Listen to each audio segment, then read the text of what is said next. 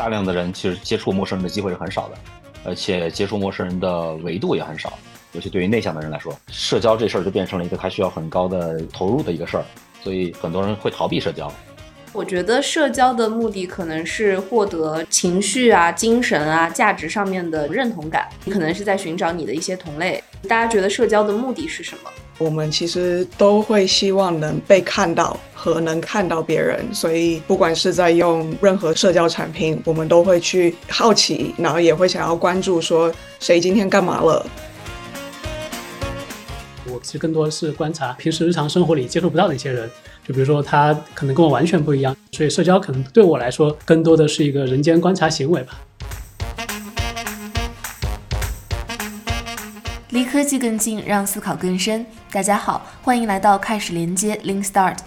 我是极客公园执行总编魏诗杰，非常荣幸能够参与到今年十二月四日至九日由播客社区共创共建的二零二三技术播客节。本期播客也将在活动首日发布，和听友们相见。录制本期播客的起因很有意思，故事的开头要从极客公园旗下 Founder Park 社区和智谱 AI 联合举办的一场黑客松说起。那天我因为私事安排没能去到比赛现场，但是在当天我突然收到很多条来自同事朋友的消息，说在比赛的现场有一支参赛队伍做了一个 AI 社交助手的 demo，并且在我毫不知情的情况下，现场演示、公开爬取和披露了我在即刻这个社交平台上的照片和信息。尽管这场小风波已经平息，但由此引发的一系列衍生讨论是有意义的。比如，AI 是否会重构社交方式和行为？AI 获取信息的边界和隐私保护等话题。本期播客，我们就邀请到这场风波的始作俑者——社交骇客创始人 Rex，以及这场黑客松大赛的评委，也是我的同事变量资本管理合伙人吴江，共同来聊聊这些话题。与此同时，我们还邀请到另一位有着 YC 背景的 AI 短视频工具创业者 Tonic 创始人微微。共同参与讨论。三位来先做个自我介绍。大家好，我是 Rex，我是前几天参加 Founder Park 的 Hackathon 的社交骇客组的，是一个连续创业者，是在 AI 领域里面做一些探索，主要关注社交领域的一些各种变化。Hello，大家好，我是微微，我的背景是在人机交互方面做操作系统，还有 AR，近期开始转向到社交软件和 AI 上面结合。Hello，大家好，呃，我是吴江。虽然叫我江叔，但我比较年轻啊。对我是一个投资人，然后大概投早期的项目。我最近大半年时间也都在研究跟 GPT 和大模型相关领域的上下游的应用和产品。今天很高兴有机会跟大家一起做一些交流。好，谢谢我们的嘉宾。刚刚 Rex 也提到他现在关注 AI 社交的方向嘛？那我们先聊聊开头说的这场黑客松里面发生的小风波，就是他们做了一个社交助手。然后就搜了一下极客公园，主要是因为它的试验场在极客这个 A P P 上。然后我呢，在极客的 A P P 上是有一个 title 的极客公园的主编，我的信息就跳出来了。然后你们就对我大肆做了一番分析，对不对？因为我跟我队友也是那天第一次去打 Hackathon，之前也没有想过这个方向。但因为我 Hexon 喜欢跟一些工程师去聊，看看他们手里那种还没有发布的，但是很棒的一些模型，刚好他给我推荐了一些多模态的一些模型，所以。那会儿我就想去玩一玩这些多模态，以及我想看看说用多模态模型能不能在个人信息层面上能拓展出更多的一些信息维度。所以你只是好奇说大模型的能力在社交分析方面能够有一些什么样的表现，所以才做了这个 demo 吗？对，对我来说，Hackathon 就是为了去实现一个没试过的想法。那你对于现在的社交产品有什么不满？我觉得现在的社交产品，大量的人其实接触陌生人的机会是很少的。而且接触陌生人的维度也很少，那大多数人使用了一些，比如 dating app，他只会感觉失望，因为被骚扰。我觉得这里面充满了很多没有解决的问题，尤其对于内向的人来说，社交这事儿就变成了一个他需要很高的投入的一个事儿，所以很多人会逃避社交。我觉得社交的目的可能是获得情绪啊、精神啊、价值上面的认同感，可能是在寻找你的一些同类。大家觉得社交的目的是什么？我觉得在社交方面的话，我们其实都会希望能被看到和能看到别人，所以不管是在用任何社交产品，我们都会去好奇，然后也会想要关注说谁今天干嘛了。然后在不同维度上面，我们也会有不同的需求。我们不是只需要五个好朋友，我们也需要一些还不太那么认识的朋友，也需要一些比较亲密、可以谈吐任何生活中的事情的朋友们。微微给我一个启发，我觉得可以概括为我们的社交需求分成两大类，一类就是我们渴望被别人关心，另外一类是就我们也需要去关心别人。被别人关心其实是获得价值和情绪上的认同感嘛。然后关心别人、关心世界，其实是一个你原始的需求，因为你跟这个世界是需要相连，所以你就需要获取外界的信息。这两类其实都是社交这个原点出发的。两位女士说完了，那我们江叔来讲一讲。我自己在社交这个体系里面，我的感觉是，它是我观察社会的一个途径。大家都会经过，比如说标签或者共同话题的筛选之后呢，至少跟你保持某个维度上的同频共振嘛。如果我要去用什么社交产品，我其实更多的是观察平时日常生活里接触不到的一些人。就比如说他可能跟我完全不一样，但我很好奇他是一个什么样的状态。所以社交可能对我来说，更多的是一个人间观察行为吧。Rex，你觉得呢？我觉得这是挺主观的问题啊，因为每个人他因为自己的成长经历，他内心需要的那个东西是不一样的。但我觉得最糟糕的社交就是榜一大哥和主播的这种关系，对？就我探你的色，你探我的财。即使在比如像极客这样的社交平台，就我们觉得极客这样的平台可以很平等的看到任何信息。但你们可以试着在极客里面搜索一些关键词，你会发现最符合这个关键词的人，并不一定是出现在前面的，因为在极客的通讯协议里面有个叫 like 的一个值，这个值不在任何前端的页面显示。你是说我们都用的那个极客吗？哦，对，所以就是当你搜索了一个关键词，比如说我搜极客公园，如果我的粉丝比你多，那我应该是显示在你前面，而不是你显示在我前面。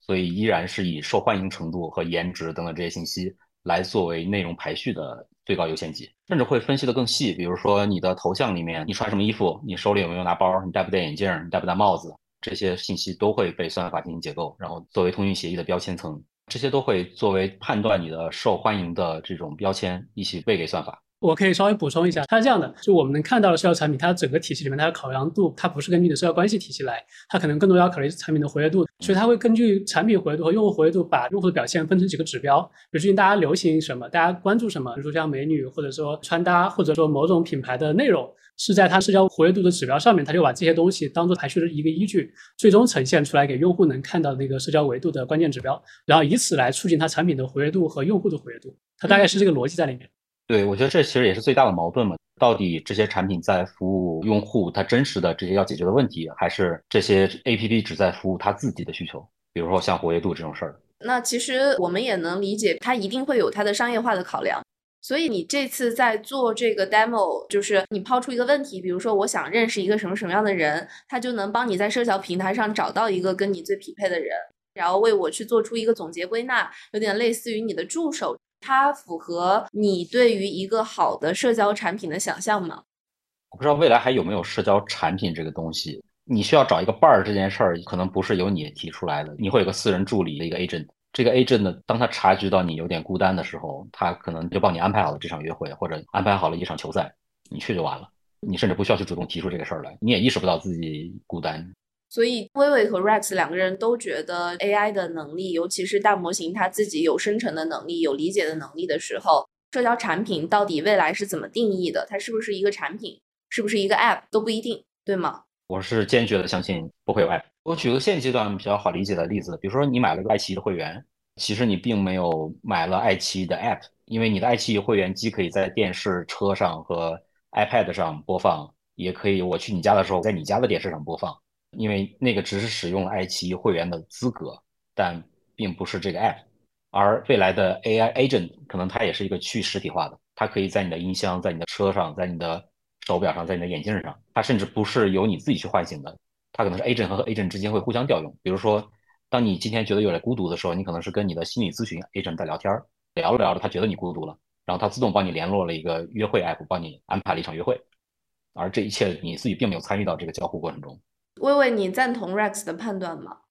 说实话，我不知道接下来的时代会怎么样发展。但是我觉得应该会继续有类似像是 App 这样子的独立的包装，因为 App 是最容易让不同的商业机构跟我们消费者互动的方式。不晓得大家记不记得，iPhone 第一代和第二代在他们发布的时候，其实是没有 App Store 这个概念的。他们那时候是非常倡导说，每一个网站它就是一款 App。所以 Instagram 的前身 Bourbon 那个 App 它就是一个网站，然后呢，用户可以把这个网站存到他们的首页上面。后来 Apple 第二代还是第三代的时候，其实就发布了 App Store 这个概念，然后鼓励所有的开发者透过 App 这样的一个形式去发布他们的工具和他们想要做出来和提供的价值，所以这是一个我们大家在和商业模式之间做的一个妥协吧。不论之后硬体上面啊，或者说整个生态系统上面会做出什么样的改变，或许 App 还会以相似的方式存在。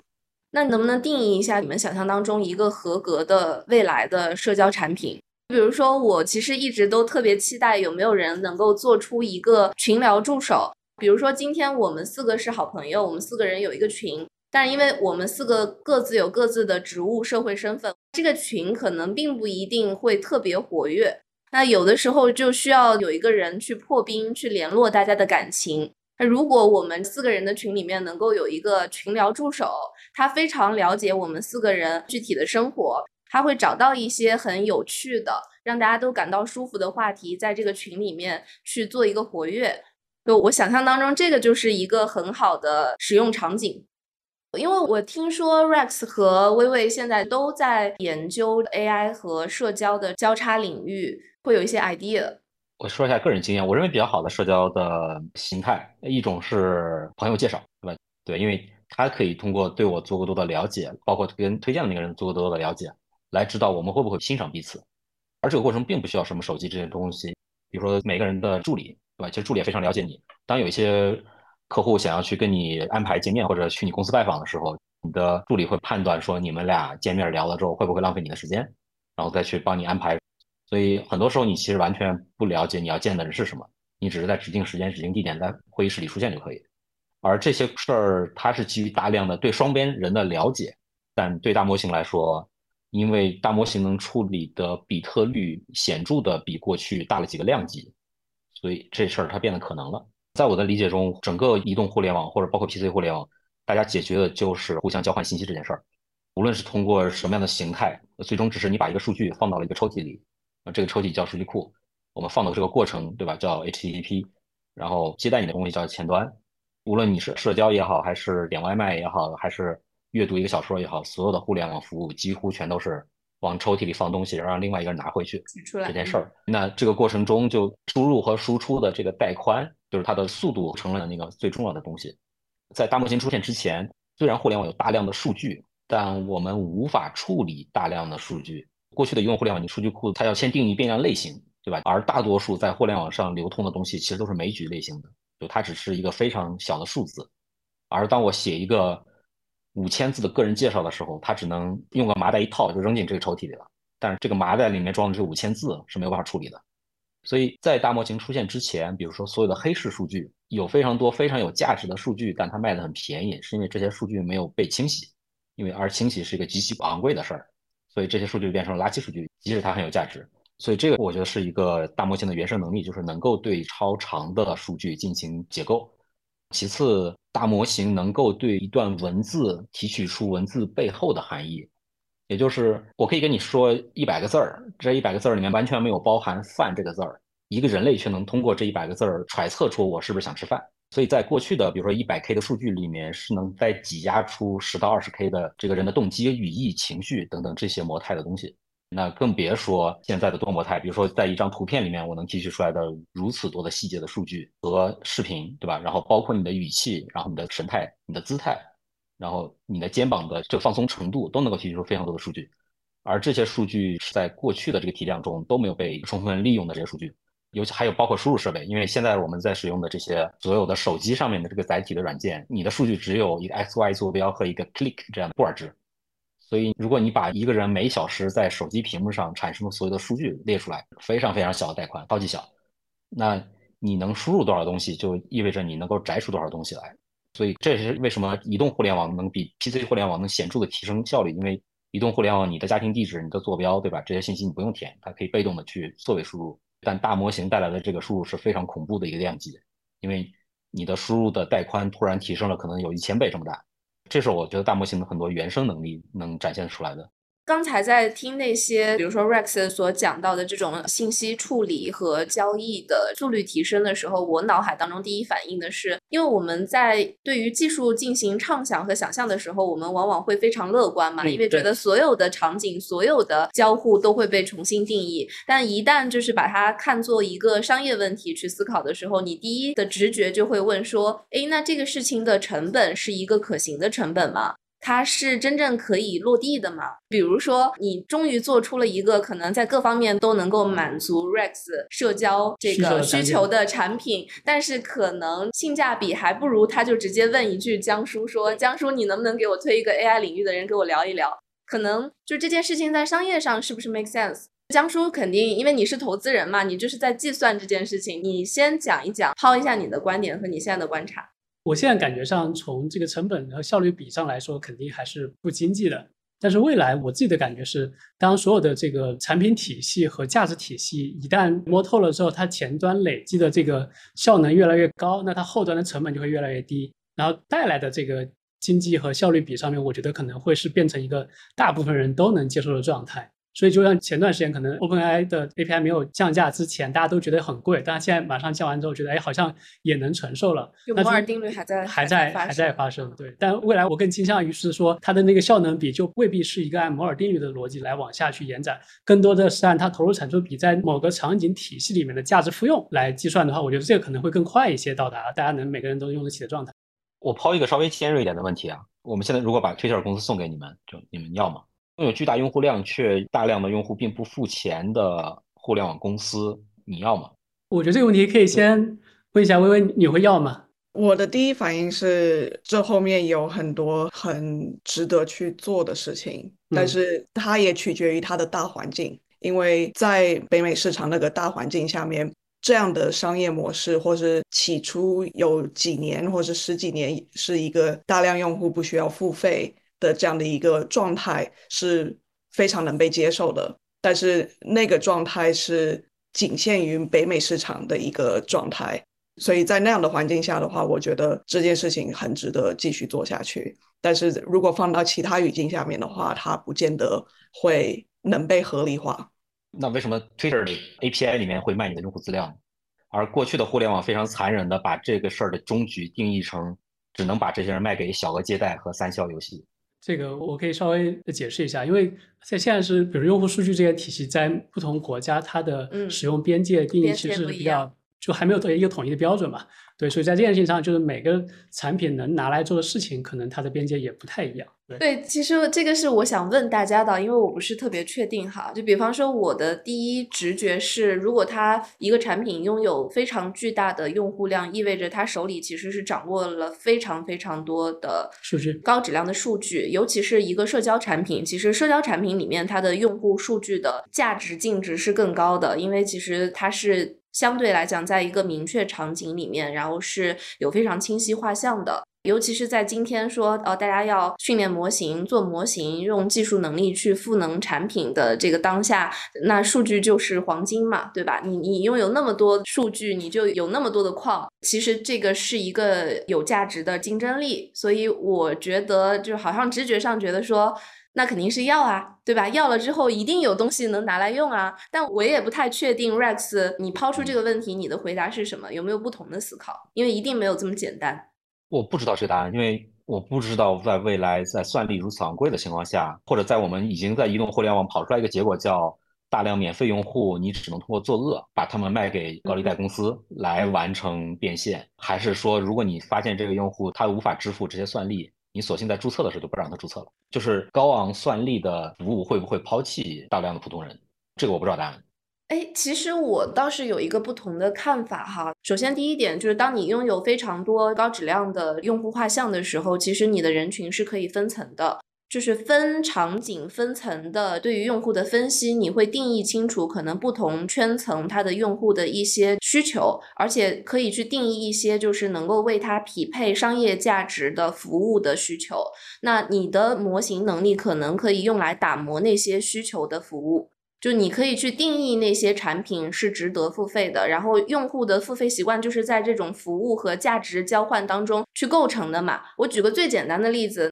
在几十年前，哈，中国人习惯用几毛钱买一份报纸，一份都市报。但是今天我们的媒体，这个叫财新，它每年的付费的整个的体系。包括它的在付费的这个商业模式上的探索的成功度是世界前列的，在中国的这片市场上，我们仍然能够养出这样子的一个付费习惯和需求，能够养出这样的一个市场，那其实就是我觉得财新的可能他在部分人群当中，他对他们做了筛选，并且他们把这个服务做得很好。让人把这个付费习惯给养出来了，所以他们即便有非常高成本的内容生产的体系，但是他们依然能够通过这个付费的模式是可以把它打平，甚至能够盈利的。回到你刚刚抛出的这个问题，就是说有一个。巨大用户量的社交平台，我要不要？那我想我会把这一群用户和数据要过来之后，去做更细分的挖掘，然后在这些场景里面去思考大模型的能力有没有可能在现有的这些需求上能够去做一个重新定义的服务。这个服务能够匹配多大的商业价值？能不能有机遇、有空间、有可为？这个是我相信今天在创业圈层里面大家会比较关心和敏感的问题，就是谁先能够去拿到这些数据，能够去做细分场景的需求和从这个维度出发的重新的产品定义，那谁就能够先跑出去。当然，你在跑出去的这个过程当中，我相信，比如说算力成本，还有就是说模型训练的成本，它其实也许还会有下降的空间。我不知道这是不是一种可能哈，但我是这么思考的。我觉得这里面最大的矛盾还是在于你要不要去骗你的用户，然后去卖他的数据这件事儿。这是一个很数据当然是有价值 tricky 的问题，因为我觉得在商业世界里面总归会有这种模式是存在的，因为它是最不费力的模式，就是它是一个已经被过往历史验证可行。就我说的可行是，如果没有很强硬的监管、严密的监管的话，那这个模式是。最低垂的果子，就你伸手效仿前人就能摘到。那我们接下来回到一个我也很关心的问题啊，就是说，当我们用 AI 去做社交，它一定会涉及到一个获取信息、处理信息、交易信息、展示信息的这样的一个流程的问题。那其实我也回到一开始聊的这个黑客松现场的问题。其实当那个 Rex 的 demo 把我的这个信息调取出来，然后把我的照片调取到黑客松比赛现场的大屏幕，接受很多很多人的审视的时候，就是江叔其实当时是叫停了这个演示。江叔可以讲一下，就是为什么你当时要叫停这个演示，以及就是可能我们由此衍生出来去思考的，就是说数据的获取边界、使用边界、处理边界，这个会不会是未来 AI 社交的一个还比较重要的问题？呃，当时那个 Rex 这个产品在把魏老师给挖出来的时候呢，我当时看到的第一反应是说，哎，它可以给一个更多元化的大家对魏老师的观察。但是我看到内容里面有涉及到很多比较个人的内容的时候，我就会担心，在魏老师是希望这个群体的被看到，但他并不希望他的信息被所有群体或者所有的不同维度的内容上被索引到。所以这一点上，他比如他在推特上发的内容和他在微信朋友圈里面发的内容和他在这个 Instagram 上发的内容，他应该是完全不一样的。那我们把它拉到同一水平面的时候，就意味着我们把它在各个维度里面展现的多元性和多样化变成了统一指标输出了。这点上，我会觉得对魏老师会有一些冒犯，冒犯对，所以我会把这个事情叫停了。我后来在思考这个问题，我觉得还蛮有意思的，因为刚才江叔说的很委婉，我可以就是把那个被抓取的信息还原一下。其实简单来说，就是那个周末我去看我闺蜜，然后她因为刚刚生了宝宝，然后我们就哎呀抱着宝宝拍了个照片。然后呢，因为在这个社交平台上，我会有的时候会分享我的周末生活啊，或者怎么着，那我可能就放了一下这个照片，哎呀，就夸了一下很可爱啊。然后没有想到，我们当天我们正在对举办这个黑客松，然后他就抓取了这个照片，然后他就可能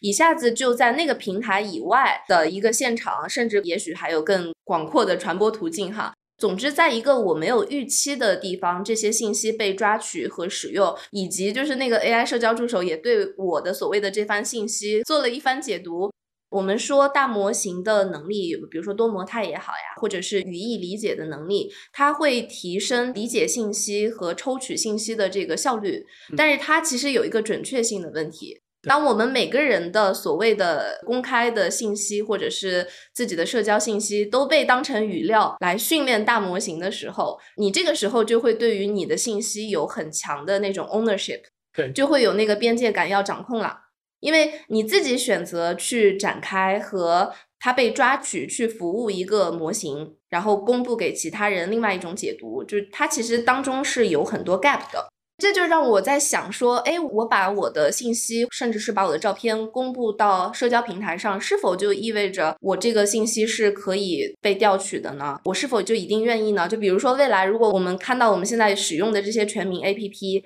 如果它增加了一些功能，大模型赋能的这个功能。你大概可以预见到，他会跟你出一个用户协议，说你是否同意你的信息被用于怎样怎样怎样，能否做这样的一个信息交易？那按照这个我们中国的用户的习惯，就是我会点同意嘛，因为我只有点同意，我才能够使用它。但是我点了同意之后，就可能会出现那天的场景，我就一定会不爽，而且这样的不爽的人可能会越来越多。就不管是伦理上的，我们刚才讲的成本上的，还是这个服务的质量。因为我当时觉得一个特别不舒服的感受是，我觉得如果这个 AI 分析的能力真的很强，能够让我认识我自己，激发我的一些反思和对我自己的认知理解，我都会觉得哇，好厉害！我也会觉得可能不会那么的不适，但是他就是用一个还蛮男性凝视的视角，就像一个被一个油腻大叔分析了一下，我还觉得挺不爽的。对，所以就是说，这是我看到的一个挑战。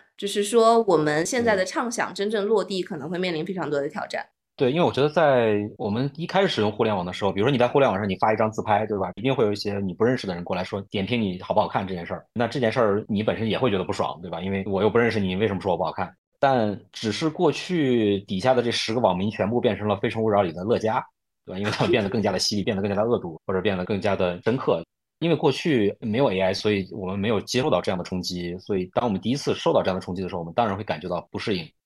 因为突然有一些拥有如此多情绪洞察能力的人在盯着你。其实我也把这些东西发到小红书上了，我也遭到了网暴。然后突然就有一帮人，这帮人叫陌陌族，他们是新生代的呃一帮互联网的人。然后他们觉得我就是希望我的隐私不被受到一些侵犯，所以他们全部把自己的互联网所有的 ID 改成 MOMO，然后他们的头像也全部换成一样的头像。也就意味着，当所有人用完全一样的资料的时候，你分不清谁是谁。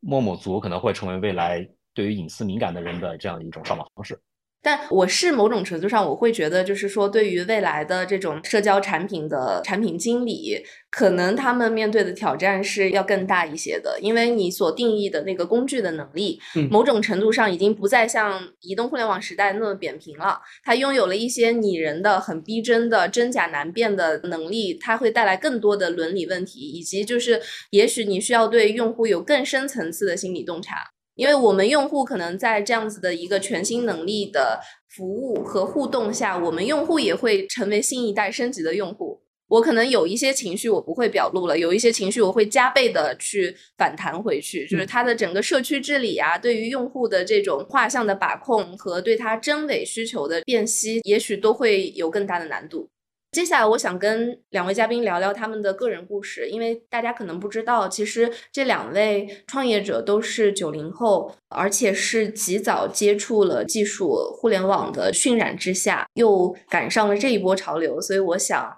接下来的时间留给两位嘉宾，能不能聊聊你们作为这个互联网原住民的一些思考，包括你们个人的成长背景啊、创业故事啊，有没有能够服务到你？Rex 先讲一讲，因为我知道你有非常丰富的经历，你应该是初中毕业开始自学编程，然后很早就开始创业了，而且应该有非常多的创业经历。我觉得可能过去的故事我就并没有特别想讲，现在对我来说就特别像英雄死了之后，然后你就在酒馆复活，对，然后重新回到新手村儿，但是你可能带了一些这个留下来的一些天赋点数，所以可能升级会快一点。然后重生了是吧？Rex 好像是有一点腼腆。他其实不是一个腼腆的人，只是你知道，突然让他去讲他过往的故事的时候，他突然开始在想：哎，我是谁？我在哪儿？我在干什么？对，所以那就让那个微微来讲一讲。我自己是觉得我比较幸运的事情是，我在二零一零年到二零一八年之间在旧金山那边读的大学。那时候，Uber、Airbnb、Pinterest 这些公司其实都是在一个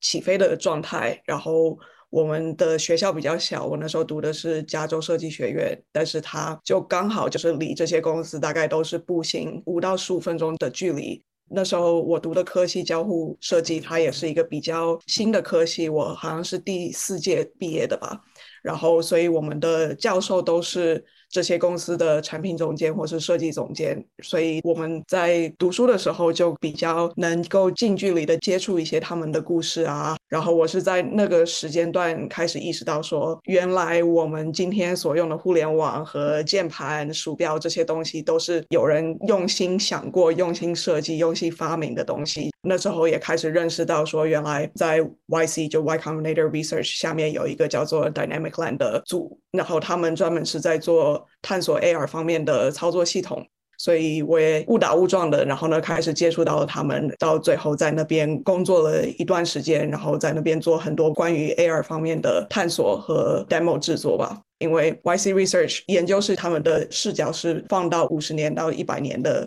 这样的一个状态，但是我们有一些人会希望能在接下来的可能五到十年内去做出一些些小小的贡献，或者说能看说在现在我们能不能给大家带来一些新的玩法和新的一些畅想。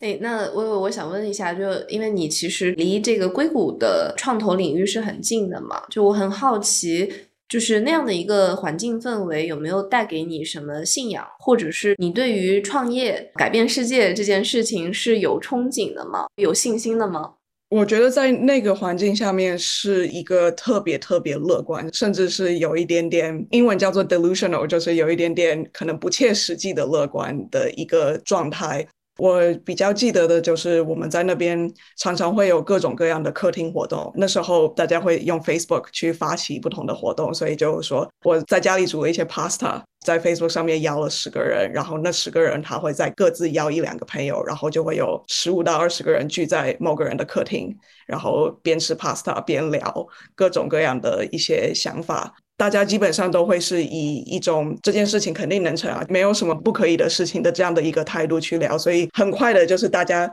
会在各自的想法上面去做更多的叠加，所以很多的讨论都会从外人来看的话，可能会非常的疯狂，非常的不切实际。但我觉得也是因为那样的一个氛围，造成说就是我们今天看到很多很多的产品是从那个区域出来的。所以其实你是被那种非常技术乐观主义环境渲染出来的，对吧？对，我觉得我是有被影响的。但是大家也不是说觉得创业不难，大家也会去聊说，就这件事情很难，你要继续去磨。可是大家也会有一种，就比如说我每一次在。做不同的项目的时候，或是说我们在发布产品的时候，朋友或是投资人会说 “have fun with the launch”，大家也会有那种就是记得玩的开心的那样的一个态度。虽然这个过程很痛苦，可能会不容易，然后呢可能会很艰难，但是他们不见得会以一个这件事情很痛苦、很令人折磨的一个思维方式去体验或是去经历整件事情。哎，我觉得其实这个。创业氛围让我想到了，在国内可能所谓的中关村创业时代，好像有那么一点点这样的火花和氛围。但是今天中国创业者这个圈中的心态，可能已经发生了一些改变。我不知道江叔，因为江叔平时应该见很多创业者，就我不知道你对这一方面有没有感受？我觉得可能两边的人和思维方式，这思考路径上它有差异，但这个差异不会有那么大。但带来的表现层不同，是我们两边对成功的预期和对于事情结果的追逐是不太一样的，导致它动作上面会有一些不太一样。这一点上，我比如说最近可能这半年的时间大模型都非常火，那我其实常看到很多不管国外的产品或者论坛上面，就基本上每天都有会有新的产品在发生。那国内可能也会有，但是它因为对结果和目标的追求可能会有一点点不太一样，所以导致它出来的那个动作和它的这个形态上可能会有一点点差异。Rex，你觉得呢？我觉得很特殊的是，因为刚好我国内现在在一个相对比较冬天的这样一个环境中，但我依然在这些 hackathon 上，在这些聚会上，在大家周五下了班，大家要去找个咖啡馆聊一聊，大家如此渴望的在各种各样的直播间，在腾讯会议里，就依然有非常多的人对于 AI 充满了憧憬，对它的天花板，对保持了一种热情。而这件事儿让我想起来很多在二零一零年到一二年这两年之间出发的创业者。我们回看整个移动互联网，好像似乎很多人是在这两年出来的，因为这些人是因为他先相信，所以才看见，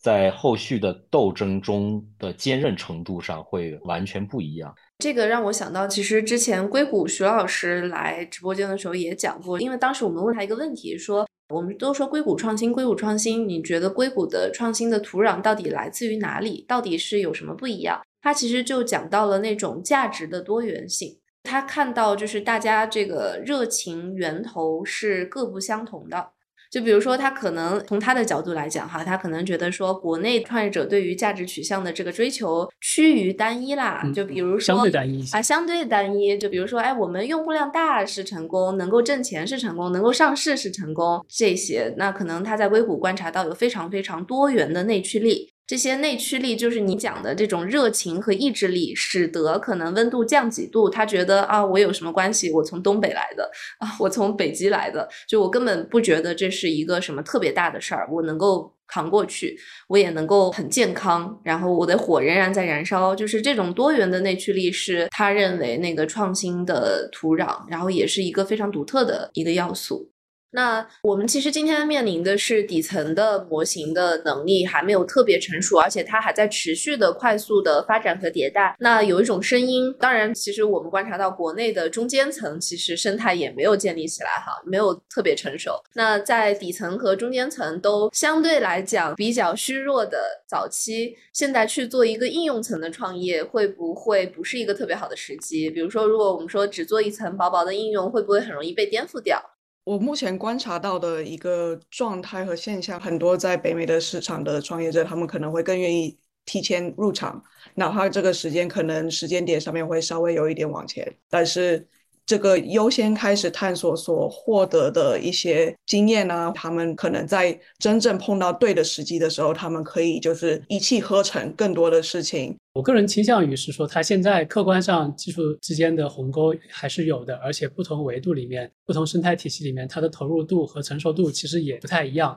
我觉得可能我倾向里面的核心差异这两个维度吧。第一个维度是在底层模型能力上面，确实今天不管是国外的 OpenAI 还是国内的某些模型厂上面的那个底层能力上，还是会有一定的差异的。但这个差异可能未来会在一段时间内会缩短。只是今天我们能看到的，或者基于由于模型底层能力的差异带来的变化，导致说大家对产品力的体现和它的对产品的爆发或产品的维度的展现上，还是会没有那么的，就是看起来能旗鼓相当。所以可能需要各个维度都能够到一个可以产生爆发产品状态的时候，它可能才会涌现出来。香叔刚刚讲的其实是一个你观察到的客观差异的问题嘛？那我其实也想到之前跟投资圈的朋友和我们的老板张鹏都聊过这个话题。一个投资人比较典型的视角是说，今天其实大家也看得到出手真的出的很少，而且很多的投资人会跟我说，我现在根本不会去投，因为根本就不会投出什么像样的东西。但如果你站在创业者的角度来讲的话，可能也不早。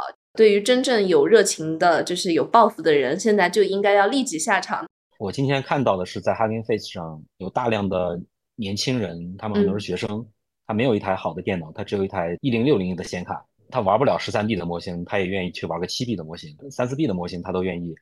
在他的电脑上，可能每次响应要五六十秒，甚至一分钟以上，他依然愿意在酒馆上跟一个自己传出来的虚拟的这样一个伴侣，跟他去聊两句，跟他讲讲说自己的烦心事儿。虽然那个七 B 的模型只能回答他好好是是是，对，但他依然享受这样的生活方式，因为他们就是喜欢跟一个虚拟人进行交流。这正如很多人不太能理解说当年大家为什么要有弹幕，对吧？然后大家为什么要去玩二次元的游戏一样，很多行为是因为这些年轻人或者这一代人他们想要这样的生活。所以至于早不早这个事儿，我们如果在十年后回看这些时间，那只是早出发六个月和晚出发六个月而已。对于如果要出现一个像 B 站这样的公司。对吧？早六个月和晚六个月没什么区别。我也想采访一下，就因为两位都是九零后创业者嘛，就而且也在海外生活过，就你们也见证过中美的移动互联网浪潮，有没有当年的一些前辈他们的创业故事是对你们影响很深的？就有没有所谓的那种创业偶像、创业教父？我其实有一对创始人是可能我有去特别特别研究过他们的创业经历，就是 Instagram 的创始人，因为他们也是在刚毕业，然后工作非常短一段时间以后就开始创业，然后中间也转型过，但是他们对于产品的执着永远是正面迎击任何他们所碰到的事情的那个态度是一个。我觉得很值得去参考的一个创业故事吧。像 Instagram，他们在最早的时候先做了一个叫 Bourbon 的 App，然后他们之所以做那款 App，是因为 iPhone 那时候出了 GPS 功能，所以所有的公司都在做像对类似大众点评、Yelp、Foursquare 这样的产品。然后 Bourbon 就是这样的一个产品，他们结果发现说，很多他们的日活或是说周活的用户其实都在用那个拍照片的功能去拍他们的餐厅或者他们点的食物或是说菜单的照片，然后所以他们就想说，啊，要不我们把这个东西抽出来做一款产品试试看。然后在他们做那款产品的时候，其实已经早就有已经做的很好的竞争者了。但是他们就想说，反正我们做一下，然后真的不行的话，我们就再回到 Bourbon，反正 Bourbon 的数据也没那么差。然后他们就花了几个月的时间，把这些功能抽出来，做成了一款产品，邀请认识的平面设计师啊、摄影师啊这些，然后呢，Twitter 上面的一些小 B 大 B 开始使用。然后呢，他们对于质量的执着也是在那边的，因为他们刚开始每天会精选所有 feed 里面的内容，然后甚至他们被 Facebook 收购以后，刚开始做广告变现的时候，所有的广告都是他们的创始人每天首选出来的。他们对于产品还有质量还有服务用户这上面的执着，我觉得也导致说 Instagram 有了它这样的一个成长历程和它的一个。成功，他们的故事我觉得是一个比较我会偶尔会去回味，然后呢也会去参考的一个故事。嗯，Rex 你呢？我有两个比较欣赏的人吧，一个是 John Kamar，很多人会比较陌生，做图像学的人会稍微了解一点。他是 IT Soft 的 CTO，他不是一个特别创业的偶像，就是说创业其实也不算成功。但我对计算机的热爱，以及我为什么要跑步回 AI 这个领域，是因为我脑海中一直有个画面，就是他们当时买不起电脑，然后但他们非常喜欢开发游戏，所以他们就晚上半夜去公司偷电脑，把公司的电脑装在皮卡上，然后运回家里写代码，然后天亮的时候再把这个电脑再运回去。然后他们当年任天堂的超级马里奥，它有一个快速卷轴技术，然后他就熬了一晚上夜就把这东西写出来了，写出来之后就直接把这个山寨版就寄给了任天堂。然后马上收到了一封律师函，所以他就有金句，就是如果你要开发什么真正伟大的技术，就你不需要百万美金，你需要就是一冰箱的披萨和可乐。对，所以这些东西一直激励着我吧。另外一个人是马斯克，马斯克就有点俗了，就因为可能确实很多人喜欢他。他有一个点很触动我的是，当我看到 SpaceX 可以在每周发射一颗火箭的时候，我会去想，我如果现在把 SpaceX 交给我，对吧？我来当他们的 CEO。我是否有能力在一周之内就是完成如此复杂的项目的推进？对，这里面包括整个研发管理的体系，对吧？因为它并不是你研发一个发一个，可能它同时有好几条线在跑，以及如此宏大的叙事，整个组织，对吧？如何被这样一个叙事所链接起来？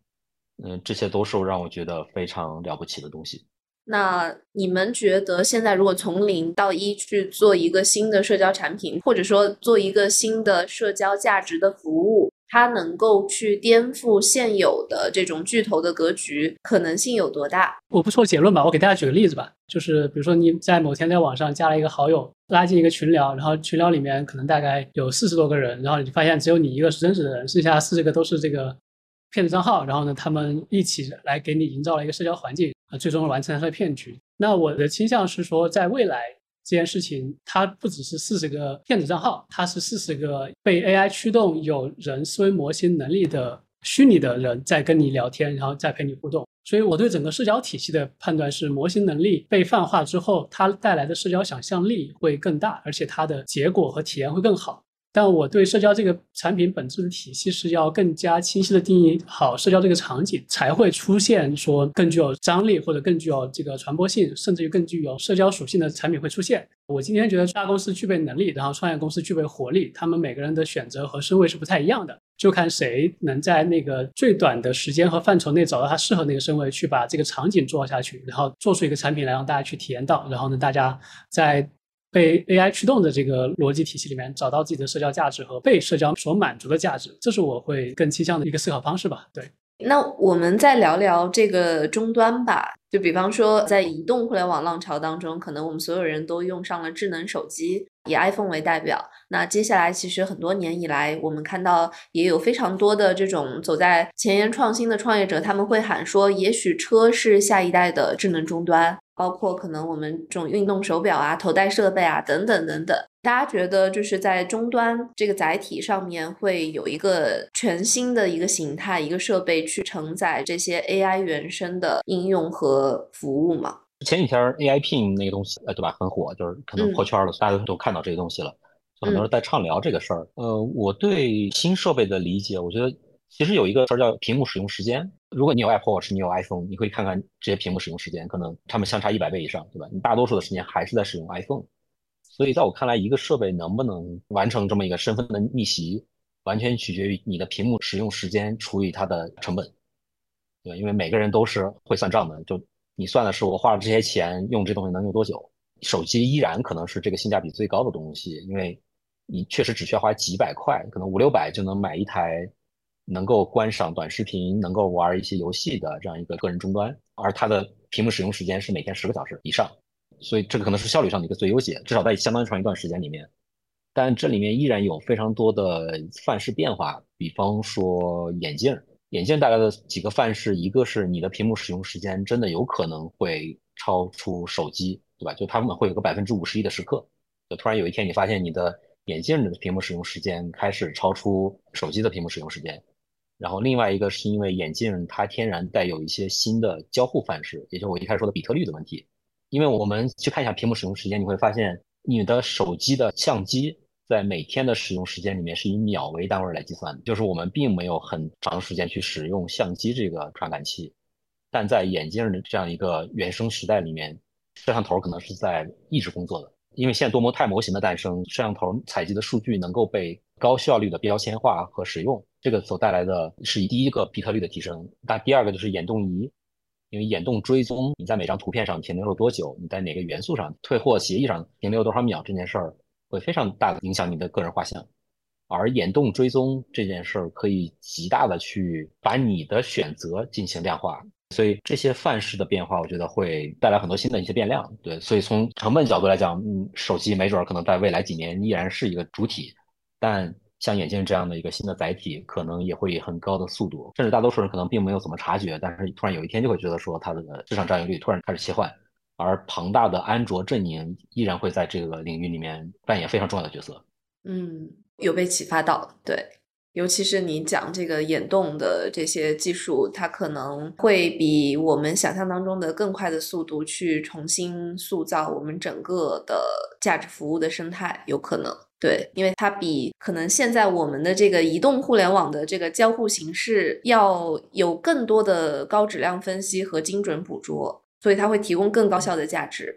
然后它就会可能也许在非常快的时间内去养成这种非常好的体验，然后同时去验证一些商业价值吧，验证一些模式。然后最后今天其实也想请大家来分享一下，就因为我们今天着重聊了 AI 社交嘛，就是在 AI 重新定义下一代交互和创业的机遇这个层面，大家有什么除了社交以外觉得还大有可为的观察吗？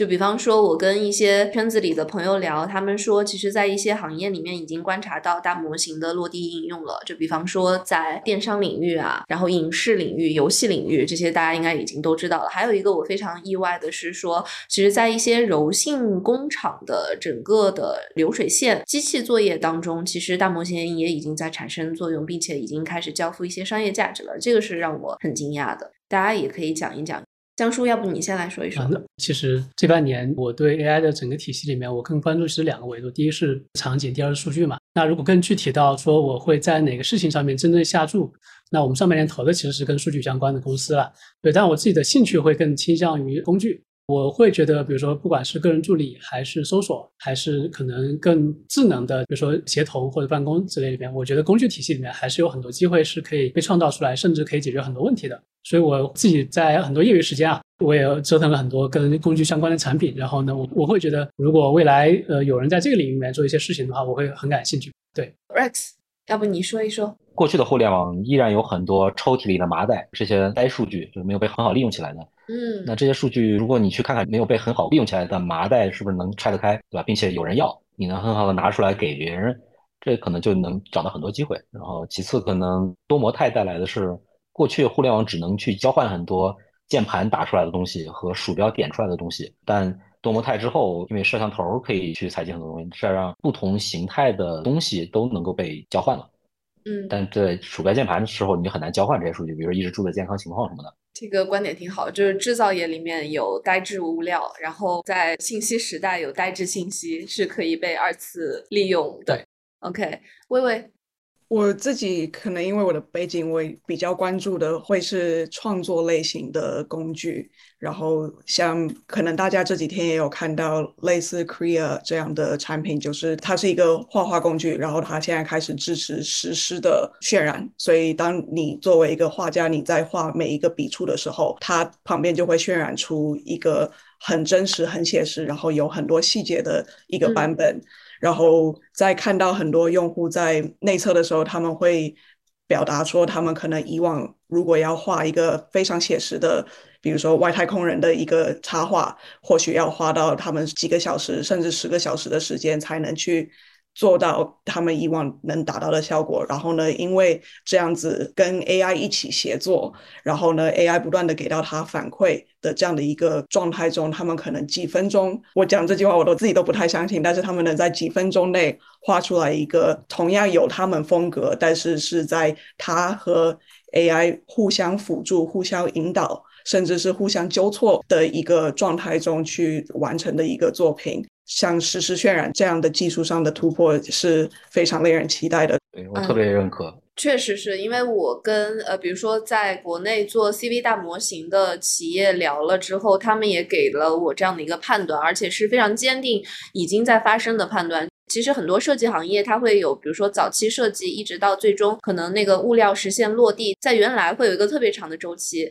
但现在可能就一步到位了，因为 AI 的这种生成，它跟人类设计师的这种相互激发，对它会重新塑造整个工作流。这个是我确实是在跟行业聊天的时候也印证的。另外一件事情就是，薇薇刚才提到的创作工具的创业，他觉得有非常多的机会。这个也是我们发现，当一些现在工具类的产品型的公司，它获得了非常高的估值之后，这个确实在全球传递了一种工具创业的信心。因为尤其是在过去。至少在移动互联网时代，在中国，其实工具都是非常不性感的。投资人都会觉得说，你怎么能只做工具呢？你应该要去做一个内容短视频创业吧？你应该借助着你的这个用户量，你去做更多的、更大的生态、更性感的生意。是会有这样的一个工具自卑的时代，而且工具，我觉得它不仅是对于创作，可能大家看到的很多是 AI 这些的一些画画，但实际上当代艺术从印象派之后就已经不追求画个东西出来了，尤其很多当代的装置艺术，更多的是你通过一些